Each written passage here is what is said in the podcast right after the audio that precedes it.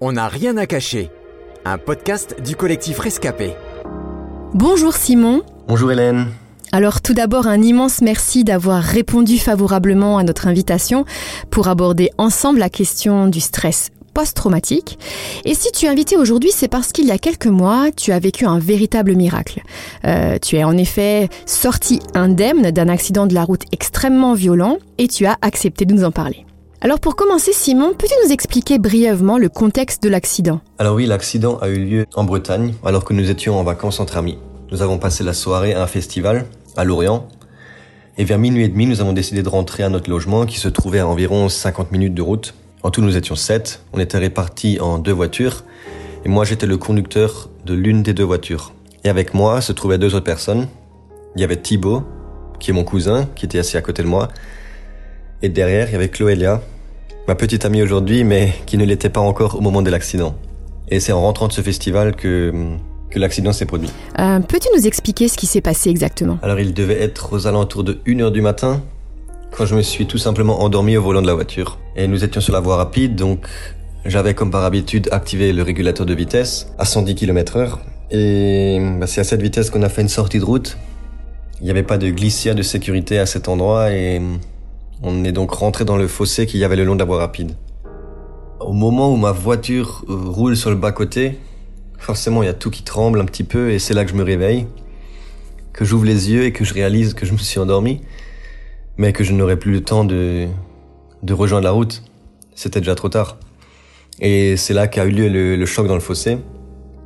Enfin, je devrais plutôt dire le premier choc, parce que la voiture a tourné, après a tapé plusieurs fois le fossé, je sais pas dans quel sens et combien de fois, j'en ai aucune idée. Mais j'avais juste l'impression que ça allait jamais s'arrêter, que ça dure une éternité. L'accident a donc été extrêmement violent. Euh, Simon, peux-tu nous dire ce qui s'est passé dans ta tête au moment du choc? Est-ce que tu as vu ta vie défiler? Non, je n'ai pas vu ma vie défiler. Parce que bizarrement, pendant l'accident, je n'ai pas du tout pensé pouvoir mourir ou alors le choc était très violent, mais je crois que j'ai pas remarqué que c'était si dangereux que ça sur le moment. Alors finalement, la voiture a été totalement détruite, mais vous êtes sortis tous les trois vivants. C'est un vrai miracle euh, quand on voit les photos de la voiture. Mais vivant ne veut pas dire sans blessure. Euh, Simon, peux-tu nous faire un rapide bilan de l'état de santé de chacun lorsque vous avez été conduit à l'hôpital? Oui, c'est vraiment incroyable. Quand, quand je revois les photos de la voiture, je me dis qu'on se sort vraiment vivant tous les trois, c'est incroyable. Oui, c'est un vrai miracle. Alors oui, suite à l'accident, on, on, avait de légères blessures. Concernant Thibaut, il avait juste une entorse au pouce.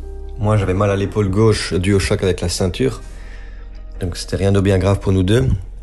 Mais par contre, Chloé, elle se plaignait de douleurs dans le bas du dos, dans les jambes et dans la nuque. Donc ce qui, sur le coup, euh, fait quand même un petit peu plus peur. Mais les secours étaient rapidement sur place et on a tous les trois été pris en charge très rapidement.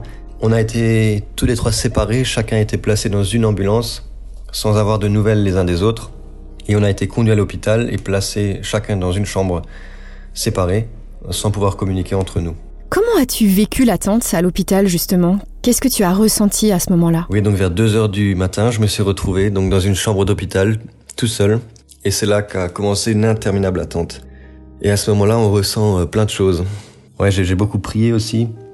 Et d'un autre côté, il y avait des pensées, euh, des pensées de culpabilité, que c'était ma faute, que Chloé va probablement perdre l'usage de ses jambes, qu'ils ne voudront plus jamais me parler. Et là, dans ma tête, ben, je me retrouve à imaginer des scénarios les plus terribles les uns que les autres.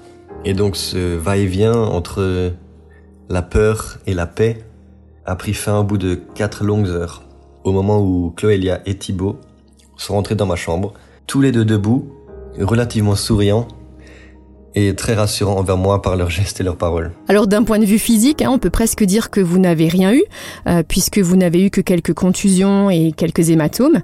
Euh, mais qu'en est-il du choc d'un point de vue psychologique? Un avocat du trouble de stress post-traumatique a dit ceci. Le handicap de trouble de stress post-traumatique est invisible. Euh, Qu'en est-il de vous Alors les jours qui ont suivi l'accident, on était tous les trois très sensibles au bruit. Et en ce qui me concerne, j'étais vraiment extrêmement fatigué. Parce que j'avais pas dormi pendant près de 40 heures. Et vraiment sur le long terme, on n'a aucune séquelle physique. Et hum, C'est là le miracle, vraiment. Comment allez-vous aujourd'hui tous les trois On n'a fait aucun cauchemar en rapport avec cet accident, ni aucune crise d'angoisse. Je me souviens très clairement avoir prié dans la chambre d'hôpital. C'est une des premières choses, d'ailleurs. J'ai demandé vraiment de nous protéger de tout cauchemar, de toutes séquelles psychologiques en lien avec cet accident. Mais vraiment, ma prière a été entendue. Et ouais, je remercie vraiment Dieu pour ça. Pour ce miracle qu'il nous a offert à tous les trois. Alors aujourd'hui, nous allons tous les trois très bien. Et en y repensant à cet accident, maintenant, j'ai, j'ai presque l'impression que c'était un rêve ou, un film qu'on aurait pu regarder euh, au cinéma. Mais en tout cas, ce qui a été très important pour moi, c'est tous les messages de soutien que j'ai reçus de, de nos proches, et bien sûr la prière. Alors Simon, toi qui conduisais la voiture, euh, comment appréhendes-tu la conduite depuis? Alors j'ai vraiment eu aucun souci à reprendre le volant après l'accident. Alors avant l'accident, j'ai toujours beaucoup aimé conduire. Et c'est toujours le cas aujourd'hui. Et quand tu repenses à cet accident, qu'est-ce que tu ressens? Je ressens l'amour de Dieu. L'amour de Dieu pour moi, mais aussi l'amour de Dieu pour Thibaut et l'amour de Dieu pour Chloélia. Parce qu'il a permis que tous les trois, on s'en sorte sans aucune séquelle. C'est juste incroyable. Et depuis cet accident, j'ai aussi beaucoup plus envie de parler autour de moi de Dieu, de Jésus, de, de cet amour qu'il a pour nous, mais aussi pour toutes les personnes sur cette terre en fait. Et forcément, quand je repense à, à cet accident, je repense à, à la voiture. Je repense à, à l'état dans lequel elle était suite à l'accident. Cette image-là ne fait que grandir encore plus la reconnaissance que j'ai envers Dieu, pour ce miracle. Alors pour finir, quel message aimerais-tu laisser à celles et ceux qui t'écoutent aujourd'hui et qui ont vécu un tel traumatisme? Alors le message que je voudrais encore passer, c'est que peu importe le traumatisme que tu as vécu, Dieu t'aime et il ne te laissera pas tomber. Dieu connaît chaque situation et il connaît ta situation. Il connaît l'épreuve, le traumatisme ou l'accident dont tu as été victime et il prendra soin de toi. Il faut juste que tu fasses le choix de le laisser t'aider, de le laisser prendre soin de toi, de lui laisser une place dans ta vie. Dieu t'aime et tout ce qu'il veut pour toi, c'est ton bien. Un grand merci Simon. C'était On n'a rien à cacher, un podcast du collectif Rescapé produit par Trésor Média.